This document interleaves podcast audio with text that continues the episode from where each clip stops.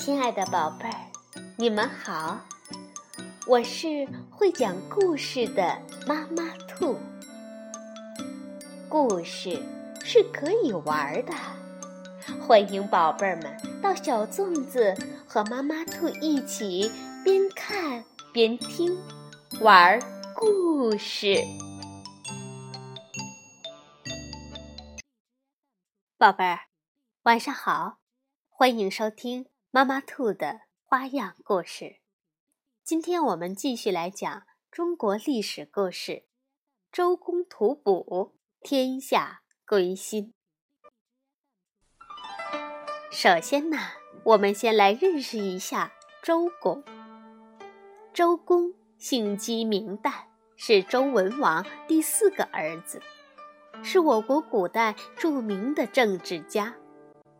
曾辅佐周武王东伐纣王，并制作礼乐，令天下大治。因其才艺在周，爵为太傅，系三公之一，故称周公。上一次我们说到，武王伐纣成功，从此推翻了商朝，建立了周朝。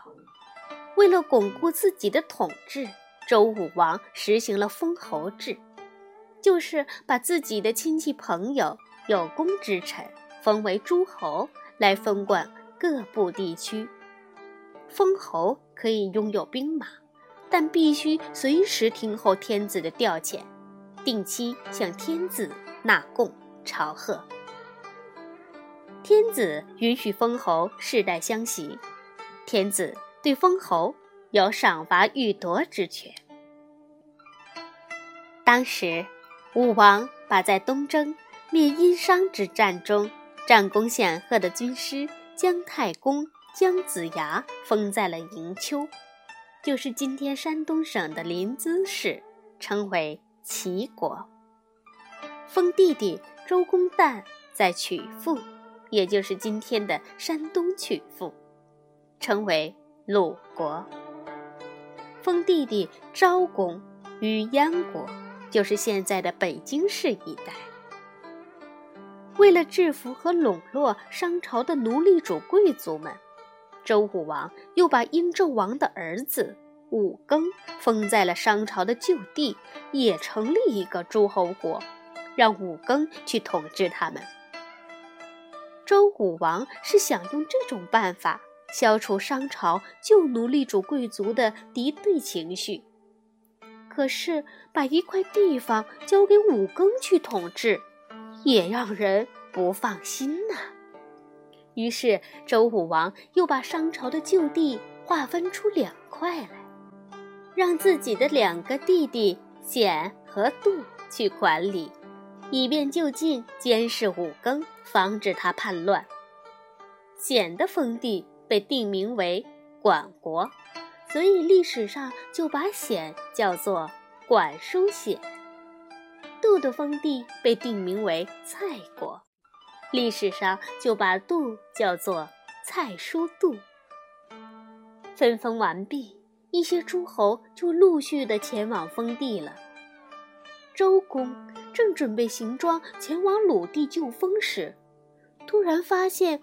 武王表情沮丧，闷闷不乐。经过询问，才知道武王不愿让几个心腹重臣离开。周公想了一下，也觉得周朝初建，百事草创，确实需要留在武王身边辅佐，于是就让自己的儿子伯禽前往鲁国就封了。封侯后。各诸侯国如数纳贡，定期朝拜，西周王朝蒸蒸日上，奴隶制也得到了进一步的发展。但是周武王却由于积劳成疾病倒了。临终前，他把年幼的儿子宋和军国大事托付给了周公。周公为武王举行了隆重的葬礼，把他安葬了。然后又把宋扶为天子，就是周成王。因为成王年少，一切军国大事均由周公代理。周公天资聪明，才华出众，从小又是在王室中长大，受过先王不少教诲。另外，武王生前与他关系融洽，感情极深。所以，如今周公理起国政来，不仅得心应手，而且非常卖力。为了治理好国家，他想尽一切办法网罗人才，帮助他办事。为了接待贤能的人，他忙得不可开交。有一次，周公正在洗头发，古人呐是不剪发的，他们把头发留得很长，所以洗的时候很费事。这不，周公刚刚把头发浸湿，外面来人有急事要报告，周公连忙握着湿淋淋的头发出去接待，办完事再回来接着洗。洗到半截儿，又有人来报告，他还是握住湿头发出去，一连出去几次才把头发洗干净。还有一次，周公正在吃饭。刚把一块肉放进嘴里，外边有客人来访，他马上把肉吐出来，起身去接客人。一顿饭的功夫，来了三次客人，周公就连吐了三次饭菜。在古代呀，嚼着的食物叫做“哺”，就是哺育的“哺”。于是人们就把周公的这个故事。叫做“一饭三吐哺”，这也就是成语“卧发吐哺”的由来。周公的家人在一旁见了，忍不住地说：“您不能吃完饭再去会客吗？”周公却摇摇头说：“这些贵客来访，都有好主意要说，我恨不能马上去听听。”怎么能怠慢了人家呢？周公无微不至地关怀年幼的成王。有一次，成王病得厉害，周公很焦急，就剪了自己的指甲，沉到大河里，对河神祈祷说：“成王年幼还不懂事，有什么错都是我的。如果要死，就让我死吧。”就这样。周公为了周朝的大业，废寝忘食，呕心沥血。谁料他这么尽心的办事，可还有人说他的坏话。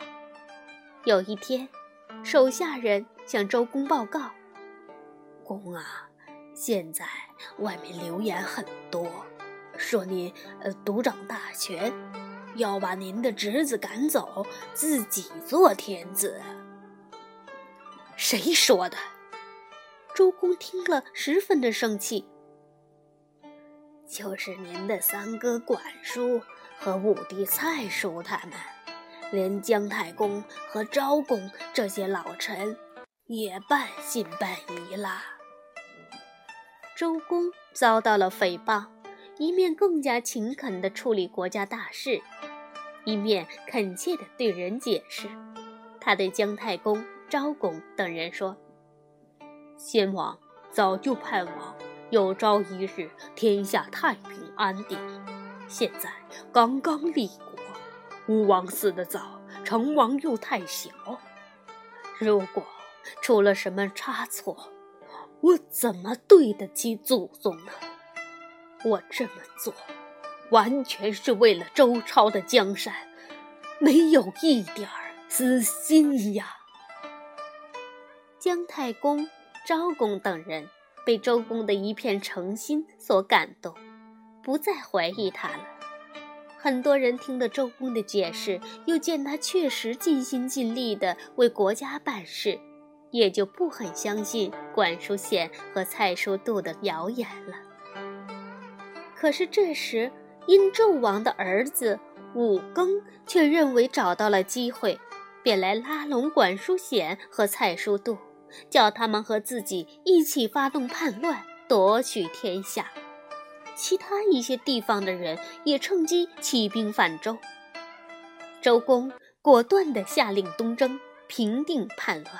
经过三年艰苦的战争，东征终于取得胜利，叛乱被平息了。